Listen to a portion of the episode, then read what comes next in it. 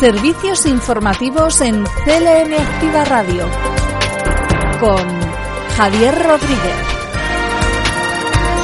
Hola, ¿qué tal? Hoy es lunes 28 de junio y en este punto vamos a repasar la actualidad eh, de proximidad en la radio más social de aquí, de Castilla-La Mancha. Estos son los titulares.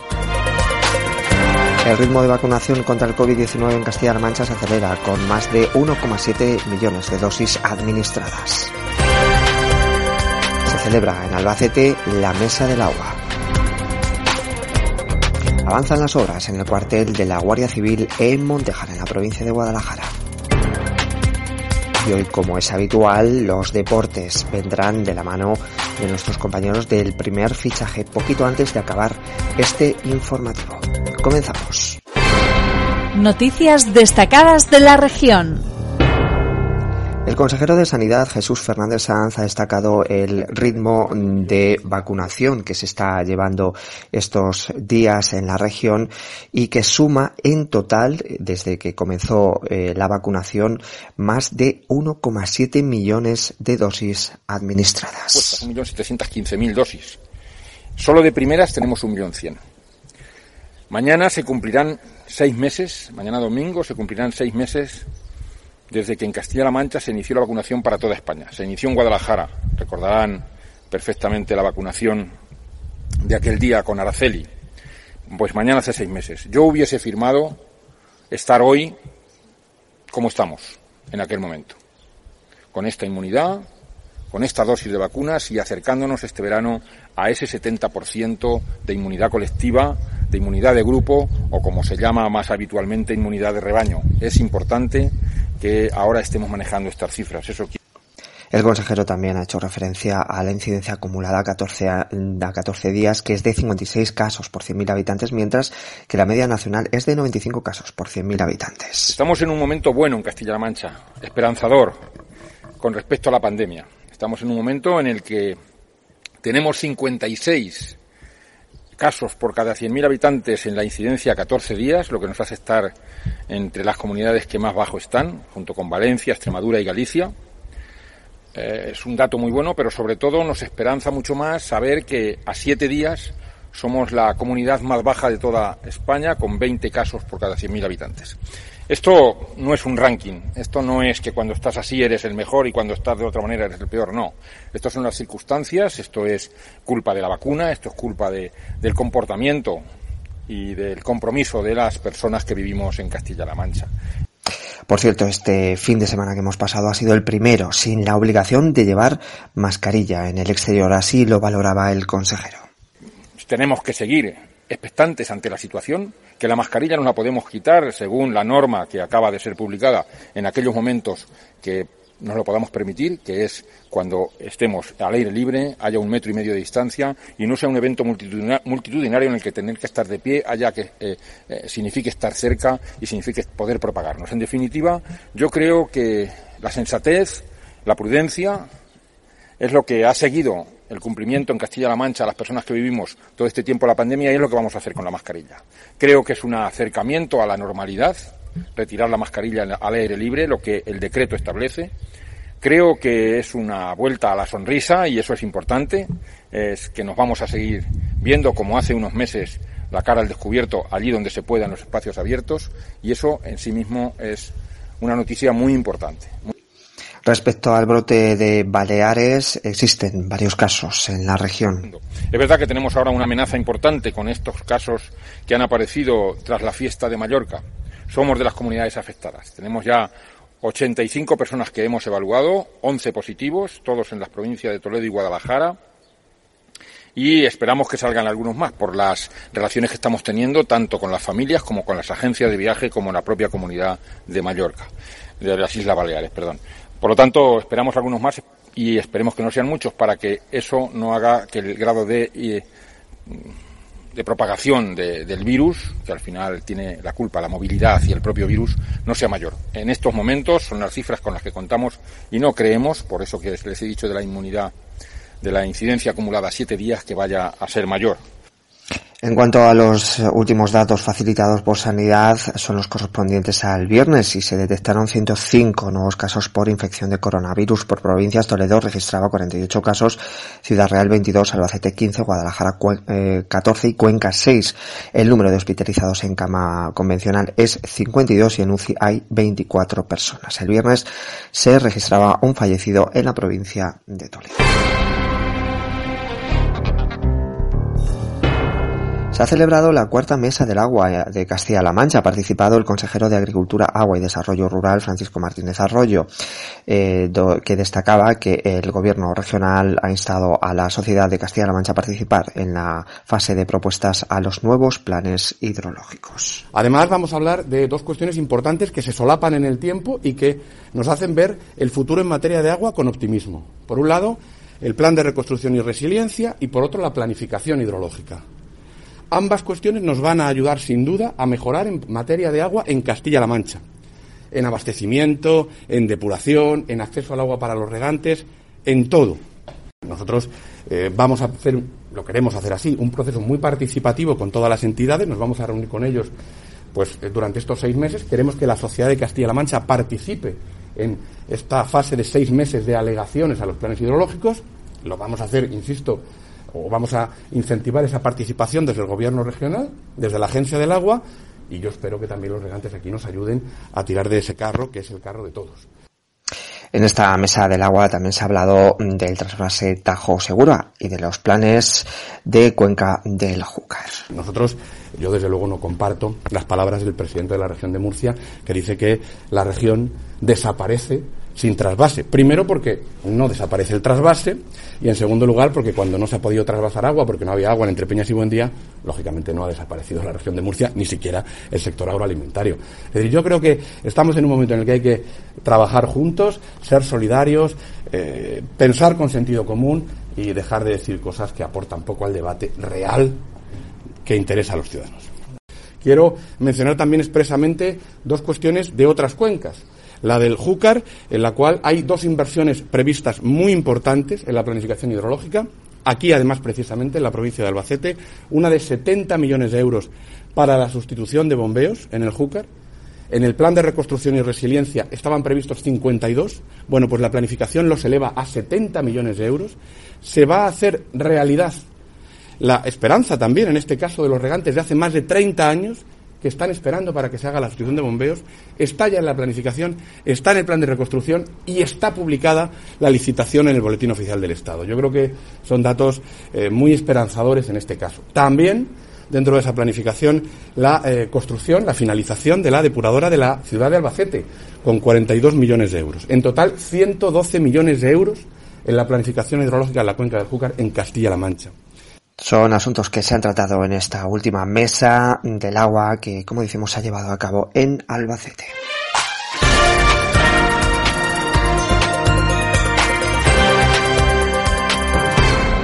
El Gobierno regional va a presentar antes de que finalice el año la Ley de Diversidad Sexual y Derechos LGTBI en las Cortes de Castilla-La Mancha. Escuchamos al consejero de Fomento, Nacho Hernando. Vamos a poder finalizar dentro de poco ese periodo de información pública y vamos a poder, antes de que finalice el año, poder presentar esa ley en las Cortes para que podamos debatirla y podamos aprobarla. Ojalá todo el mundo pueda decir alto y claro en Castilla-La Mancha, en las Cortes de Castilla-La Mancha, que cree en la libertad, que cree en la libertad no solamente de amar, también de ser uno mismo, que cree en definitiva de que no puede haber ciudadanos de primera y de segunda, que no puede haber gente con privilegios, que esto se trata y siempre se ha tratado de la igualdad de oportunidades. Declaraciones que realizaba el consejero de Fomento en la marcha del orgullo LGTBI que tenía lugar el pasado sábado en Toledo. Además, el consejero también participaba dentro de la entrega de premios Javier Fernández que concedía la asociación Bolo Bolo y que llevan el nombre del primer presidente de esta asociación en reconocimiento a personas y entidades que destacan por su activismo a favor de los derechos del colectivo LGTBI. Este año, junto con Nacho Hernando, los reconocimientos han sido concedidos también a Elena Galán, Valeria Vegas y Lola Rodríguez. Servicios informativos. CLM Activa Radio. Abrimos página política y lo hacemos con las declaraciones de Paco Cañizares, que ha anunciado que el PP va a solicitar en el Senado la comparecencia del socialista castellano-manchego Francisco Pardo para que dé explicaciones ante un posible caso de puerta giratoria. Hemos conocido esta semana eh, informaciones de un diario digital nacional de primer, de primer nivel la implicación del director general de la Policía Nacional, un conocido socialista castellano manchego, Pablo Pardo, sobre unos contratos que huelen, a, lo, que olía, el caso del consejero de Hacienda, una puerta giratoria absolutamente eh, inasumible en tiempos de democracia y de transparencia. Se ha pedido ya su comparecencia en el Congreso, en el Senado también vamos a presentar iniciativas para que nos dé explicaciones de cómo se puede contratar recién llegado a un cargo con la empresa que te ha estado dando de comer hasta hace cuatro años. Eh, eso ha pasado en Castilla-La Mancha, ya digo, con las puertas giratorias de Ruiz Molina. Ya hubo sentencia del Tribunal Constitucional apoyando al Partido Popular de Castilla-La Mancha sobre ese aspecto y vamos a seguir investigando porque es un caso más en Castilla-La Mancha de lo que es un régimen acostumbrado a hacer y deshacer a su antojo, prescindiendo de normas básicas de, transparencia y de dignidad política que, que deben llevar aparejado cualquier actividad. Y finaliza la reestructuración de Ciudadanos en Toledo, poniendo en valor la fuerza de esta militancia según las palabras de Carmen Picazo. En Ciudadanos tenemos un proyecto fuerte y un proyecto que está desarrollándose por el mejor equipo en Toledo y también en Castilla-La Mancha, porque Castilla-La Mancha se merece un proyecto liberal que nos saque de lo de siempre, de esa política que nos ha llevado a la cola en educación, en sanidad y también en empleo. Ciudadanos cuenta además con una militancia comprometida y les quiero dejar un mensaje muy claro. Primero de agradecimiento y también de fuerza. De fuerza porque ellos son el corazón de este partido, y vamos a lograr grandes cosas. Empezamos ahora el curso político que desde aquí, desde el Comité Provincial de Toledo, y vamos a tener recientemente una convención el próximo 17 y 18 de julio en Madrid, donde redefiniremos este proyecto liberal y donde hemos pedido la participación de los militantes, de los simpatizantes, porque se merecen otra alternativa y porque trabajamos bien, porque Ciudadanos está en las instituciones y estamos trabajando, influyendo desde las Cortes, desde el Ayuntamiento de Toledo y también en aquellos gobiernos que tenemos en Ciudad Real, en Guadalajara, en Albacete, porque debemos saber, y todos los militantes de Ciudadanos lo saben, que estamos en el mejor proyecto político posible, porque defender la libertad, la igualdad, no conformarnos y luchar contra el frentismo de otros para sacar buenas medidas, sin duda es lo que debe hacer Ciudadanos y Ciudadanos Castilla-La Mancha lo está haciendo. Servicios informativos. CLM Activa Radio. Y estas son otras noticias en formato breve. Ayer eh, fue el Día Internacional de las Personas Sordociegas y el Gobierno de Castilla-La Mancha y la ONCE han colaborado en la atención de las personas eh, sordociegas de la región. Lo destacaba la consejera de Bienestar Social, Bárbara García Torijano, quien ha dicho que los beneficios que aportan los programas destinados a la atención de las personas con esta discapacidad y como la sordoceguera afecta principalmente las habilidades diarias necesarias para una vida mínimamente autónoma, requiriendo servicios especializados y personal específicamente formado para su atención y así como eh, la puesta en marcha de métodos especiales de comunicación. En nuestra región hay 98 personas sordociegas, 20 de ellas cuentan con programas de mediación en marcha apoyadas por tres mediadoras en Toledo y Ciudad Real. Además, se les da atención en Guadalajara y Cuenca. La financiación de este servicio se lleva a cabo desde la convocatoria de entidades privadas de iniciativa social para el mantenimiento de centros, servicios y desarrollo de programas dotada con 2000 eh, con 52 millones de euros para este 2021. Y por otro lado, se ha convocado el proceso de admisión de cursos de especialización de FP para el curso 2021-2022.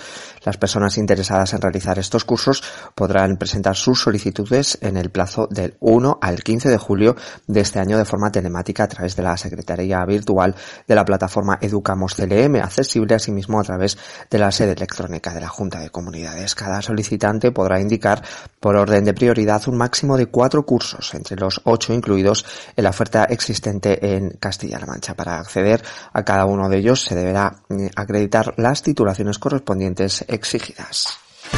Servicios informativos. CLM Activa Radio.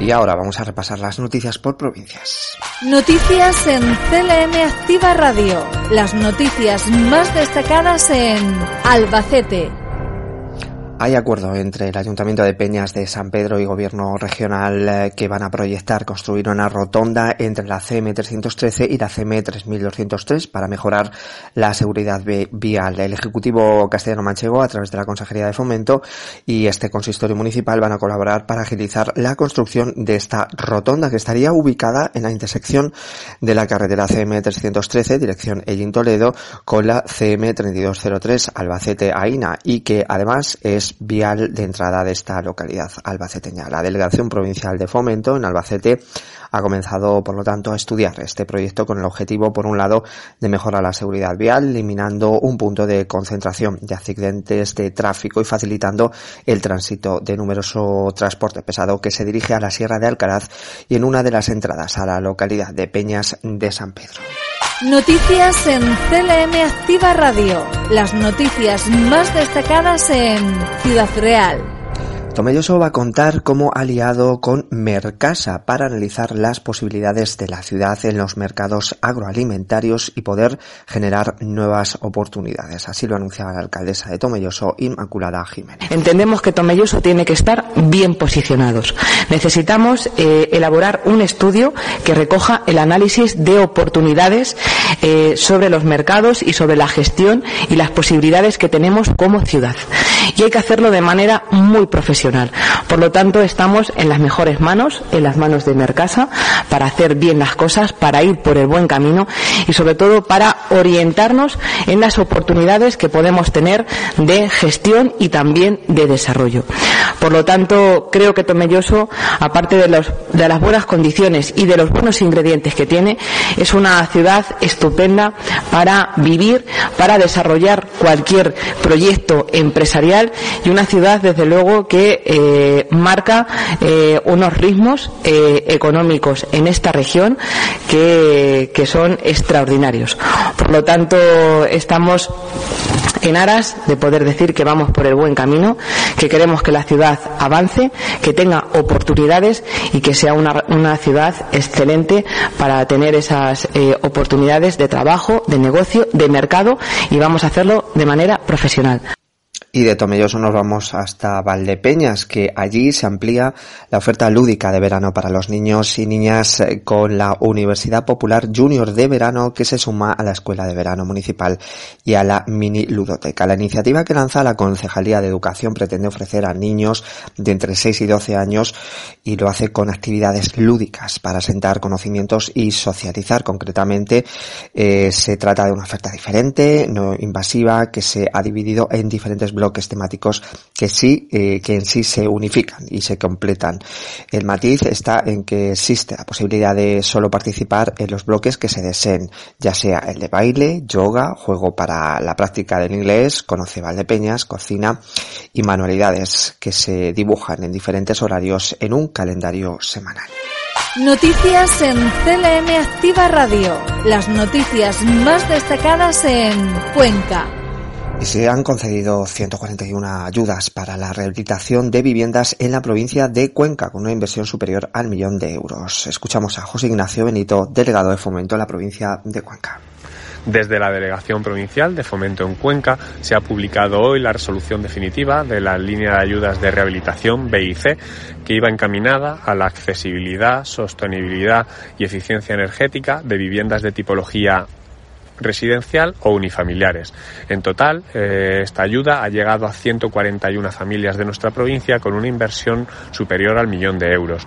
En resumen, eh, estas ayudas promueven la generación de empleo, así como actuaciones concretas y muy demandadas por las familias en sus viviendas particulares. Y la Diputación de Cuenca ha publicado ya la resolución definitiva de las ayudas a hostelería que llegarán a 698 empresas de la provincia. Esta institución ya ha publicado en el boletín oficial de la provincia esta resolución definitiva donde los sectores de hostelería, restauración, el ocio y turismo eh, se van a beneficiar de estas ayudas. En total, 698 empresas y una convocatoria que está dotada con algo más de un millón de euros que se repartirán entre los beneficiarios en base a los gastos que se han acreditado al presentar la solicitud, tales como la cuota de autónomo, los eh, seguros sociales, los, eh, los gastos de electricidad, la instalación de mampara o la adquisición de mascarillas. Estos establecimientos hosteleros, recordemos, 698 están ubicados en 184 municipios.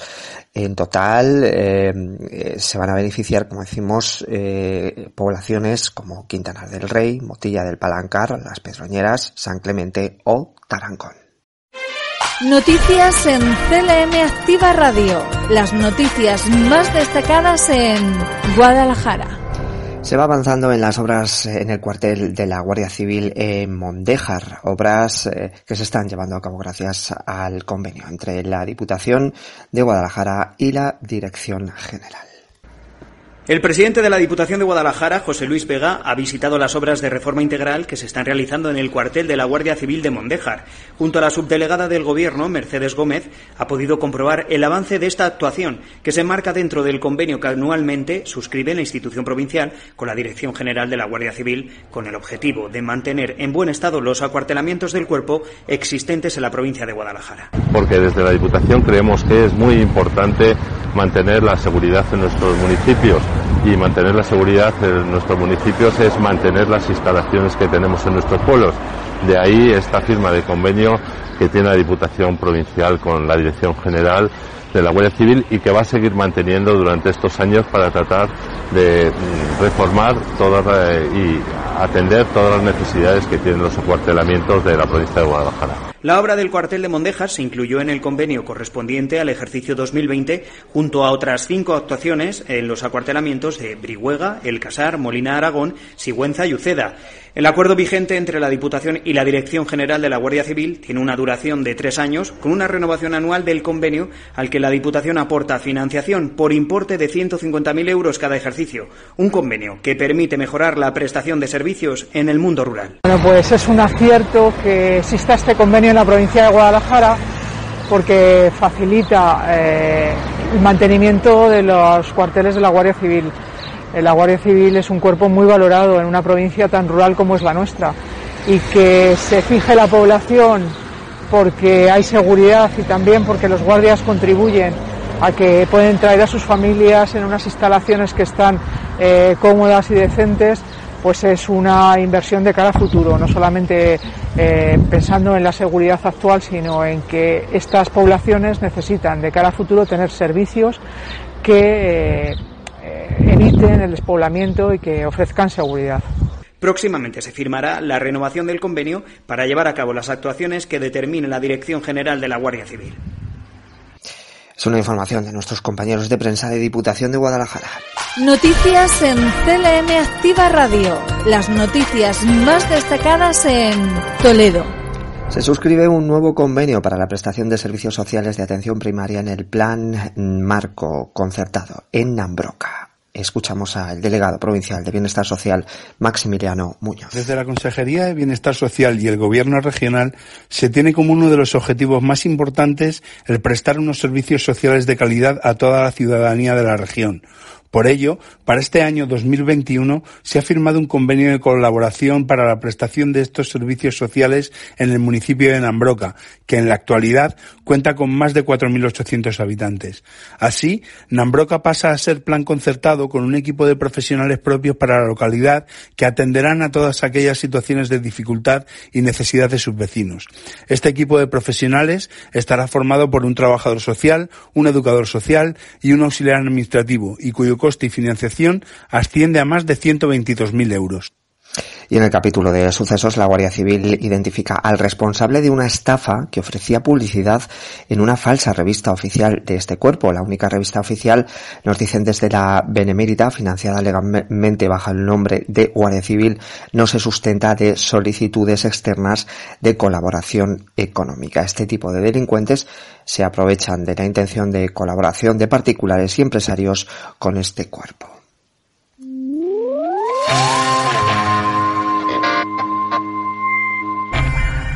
Empezamos semana y ya están por aquí nuestros compañeros del primer fichaje. Ellos nos van a adelantar la última hora deportiva. Gracias compañero por darnos paso, porque aquí comienza el primer fichaje en CLM Activa Radio en versión reducida, en versión de verano. Sí, y aquí estamos y, oye compañero, y tocayo mío, a ver si me invitas desde el principio del programa que he llegado ya con la lengua fuera y ahora que te tengo sentado a mi lado, un día tenemos que comenzar juntos, porque aprender de ti, aprender de un figura como tú, y no te lo digo por peloteo ni porque te llames como yo, sino porque en la verdad lo eres, siempre es un placer. Pero vamos a comenzar, vamos ya al deporte y vamos a dar repaso a las noticias en ámbito nacional y regional. Hoy conmigo estará Luis Navarro. Pero antes vamos a hablar de la Eurocopa, sí, de la Eurocopa donde Bélgica eliminó a Portugal y la República Checa eliminó a Holanda, sí, la Holanda de Rafael van der Vaart, sí, ese Rafael van der Vaart, que sus abuelos son españoles, ese que se mofó de España y ahora Chequia se la metió doblada. El karma es muy malo, él siempre quedará retratado en esa foto con Iniesta y para ser medio español, porque lo es, hay algo que nunca te puedes meter con tu sangre, con tu nacionalidad, la de tus padres, la de tus abuelos y algo más, pero bueno, Aquí estamos con esa humildad, esa humildad que le falta a Cristiano Ronaldo. Y yo me alegro personalmente porque yo no amo Portugal. La selección, no digo el país, el país me encanta, pero la selección no me gusta tanto y es por ese hombre, por ese hombre que tiene un ego desmedido y se cree que es el mejor de los mejores de los mejores. Y es bueno, pero vamos, si le bajara dos, como dicen en Latinoamérica, sería un poquito más tragable y ya no podrá decir sí, porque ha caído eliminado, eliminado por Bélgica con un Hazard y no sé Eden, que Eden está por, parece, bueno, digo yo está, parece un jugador retirado, sino por Tomás, ese es el hermano bueno, apúntenselo. Vamos a hablar un poquito que en la Fórmula 1 Verstappen volvió a ganar, Sainz quedó sexto y Alonso noveno. En la Copa América vemos los partidos como se están disputando el Brasil-Ecuador, el Venezuela-Perú, que ya sabemos cómo quedaron, pero es que terminan muy, muy, muy tarde y solo podemos ver los resúmenes de la jornada. Como quiero que me resumas, Luis Navarro, lo más destacado del ámbito regional de nuestra comunidad. Adelante, y si quieres hablar de la Eurocopa o de lo que sea, sabes que por mí no hay problema. Hola Fran, buenas tardes, saludos oyentes de CLM Activa Radio. Pues una cosa que sí que quería contar yo es que ha empezado también el Tour de Francia, empezó el sábado con dos finales, el sábado y el domingo, eh, dos finales en cuesta donde ha habido protagonismo de dos de las grandes estrellas eh, en la actualidad en el ciclismo. La primera etapa fue para el actual campeón del mundo, el francés Julien Alaphilippe, que además al ser la primera etapa se enfundó el maillot amarillo y la segunda etapa ha sido para el, el holandés Matthew van der Poel, una de las grandes estrellas actualmente en el ciclismo y en el futuro. Pedazo de ciclista. Además también se enfundó el maillot amarillo al conseguir segundos de bonificación y llegar destacado también en solitario un Tour de Francia muy apasionante. A mí me encanta y ahí estaré siguiéndolo e informando cuando se pueda. Y ya en el deporte regional, porque en cuanto a la Eurocopa, ya lo has dicho tú todo, esta tarde tenemos el partido de España. A ver qué hacen los nuestros. Pero aquí en el deporte regional, eh, hoy se está presentando la campaña de abonos del Albacete Balompié, que esperamos que, que sea baratita, pero sin pasarse tampoco, ¿eh? que tampoco van sobrados de dinero Así que, mm, como decimos por aquí, a ver si es ni para ti ni para mí, una cosa que esté bien, porque los que nos abonamos siempre nos vamos a seguir abonando. Pero que se porte, que se porte el, el club. Yo creo que va a estar bien esa campaña de abonos y deseando estamos que empiece la temporada. Esta semana se han ido anunciando algún fichaje más. El Albacete ahora mismo tiene 20 jugadores en plantillas y se van a anunciar más porque la pretemporada la comienza en el 14 de julio y va a ser con el equipo prácticamente ya hecho. Los últimos fichajes han sido el del central eh, que viene del filial de Girona, Pau Resta, eh, André Guarasa, extremo que puede jugar por las dos bandas, Marginares, que también puede, que también es extremo izquierdo, Jason Martínez, delantero que que suele caer por banda y que también tiene gol, y el delantero centro Jordi Sánchez, que viene de Lucam de Murcia. 20 jugadores tiene ya el, Albacete y puede ser que los próximos en anunciarse sean los centrales Javi Jiménez y Rafa Galvez, que ya estuvo en el último ascenso a, segunda. Dicen que ya está firmado también Josep Sené. Así que estaremos atentos a las noticias en los próximos días en el Albacete Balompié. Ha habido movimientos también en el Villarrubia, por ejemplo. Luis Poblete, el defensa que ha fichado por el equipo ciudad realeño. El Guadalajara se ha movido eh, muchísimo también este fin de semana, firmando al, al guardameta Alex Herrero. También veo que ha fichado a Luis Carlos, atacante y Richie Souzas, otro jugador que se desenvuelve de manera polivalente en varias demarcaciones. El Talavera ha renovado al portero Edu Sousa y anda detrás del extremo madrileño Dani Pichín, jugador contrastado en la categoría, la antigua segunda B. Eh, también tenemos ya eh, campaña de abonos del Puerto Llano, del Toledo, creo que ya lo dijimos la semana pasada. Y en fin, renovaciones también en el Quintanar del Rey, como la de Álvaro Collado, equipo potente que está formando el, el Quintanar. Ahí estaremos informando, informando semana a semana. Saludos, Fran, saludos, oyentes.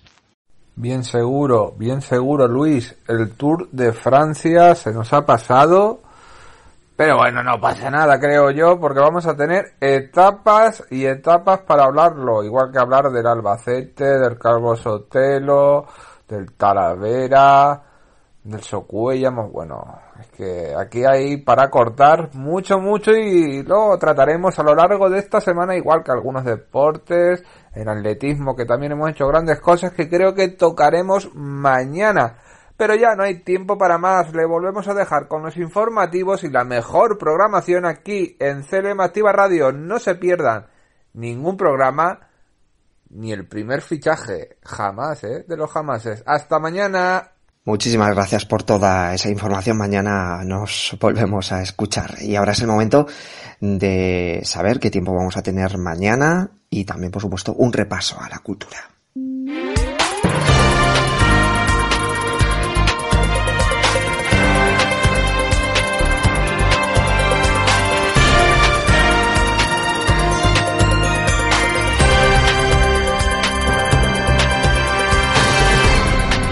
Vamos poco a poco notando más calor. Hoy las temperaturas máximas que se van a alcanzar en capitales de provincia están en torno a los 32 grados en Albacete, 31 en Ciudad Real, 29 en Toledo, 28 de máxima en Cuenca y 27 grados van a alcanzar de máxima en Guadalajara.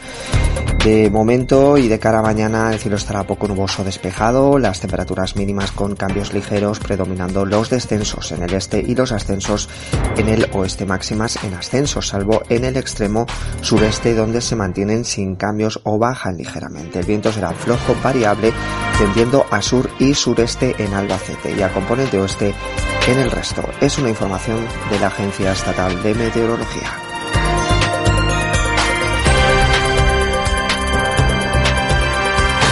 Terminamos con cultura. Las estanterías del Palacio de Dávalos en Guadalajara albergan miles de narraciones extraordinarias y es que las bibliotecas son el hogar natural para la fantasía y la imaginación. Para hacerlo visible se han enriquecido las paredes de la biblioteca con un conjunto de ilustraciones que fueran al mismo tiempo un homenaje a la creatividad y un recorrido visual por la historia de la imaginación. Son ilustraciones que conforman una exposición colectiva permanente dedicada a las geografías imaginadas, aquellos territorios literarios que escritores de todas las épocas transformaron en un universo propio con su particular paisaje e incluso lengua. Este certamen de ilustración convoca a los usuarios a recrear esas geografías de ficción de la literatura universal. Invitados, por lo tanto, todos los oyentes eh, pueden pasarse por el Palacio de Dávalos en Guadalajara para poder disfrutar de esta exposición y lo pueden hacer hasta el próximo 31 de agosto.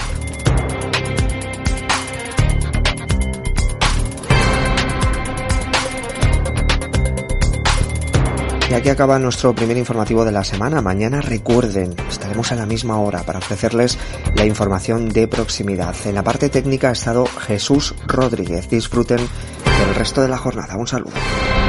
Servicios informativos en CLM Activa Radio con Javier Rodríguez.